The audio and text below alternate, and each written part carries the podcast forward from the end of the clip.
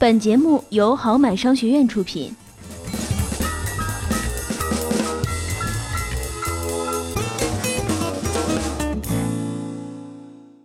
圣经新约中记载着这样的一个故事，说有一位国王准备去远行，在出发前，他召集了他的三个仆人，国王分给他们每人一锭金子。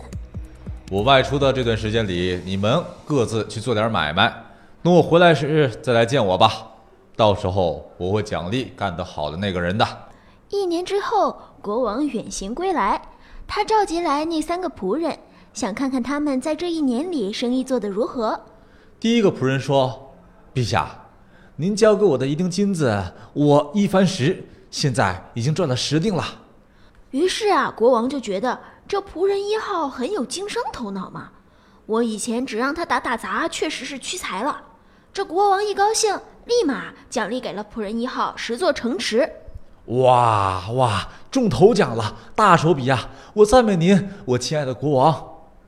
第二个仆人成绩也很不错。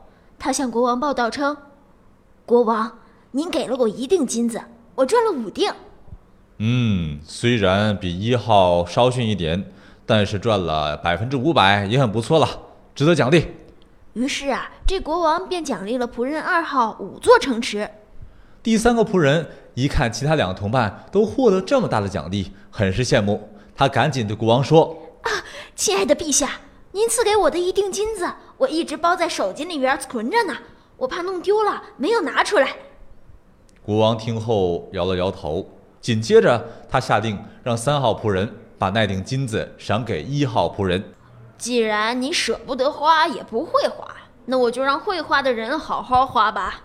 这就是人们常说的马太效应：凡是少的，就连他所有的也要夺过来；凡是多的，还要给他，叫他多多益善。这种穷得越穷，富得越富的事情，并不在少数。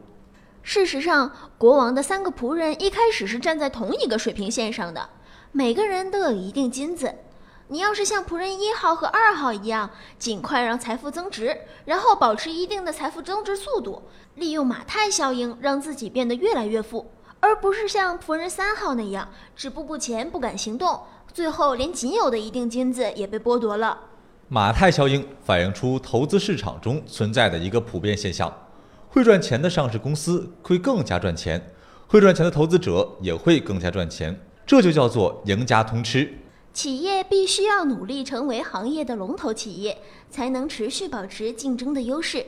因为只有行业龙头，才更容易获得品牌、规模、成本、产业和服务差异性等优势。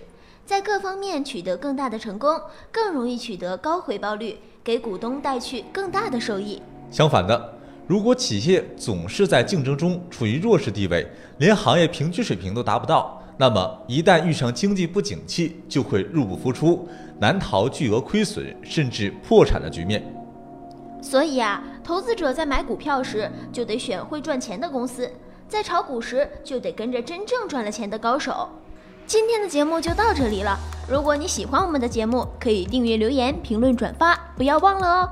财富自由说每周一、周二、周三更新，我们下期见。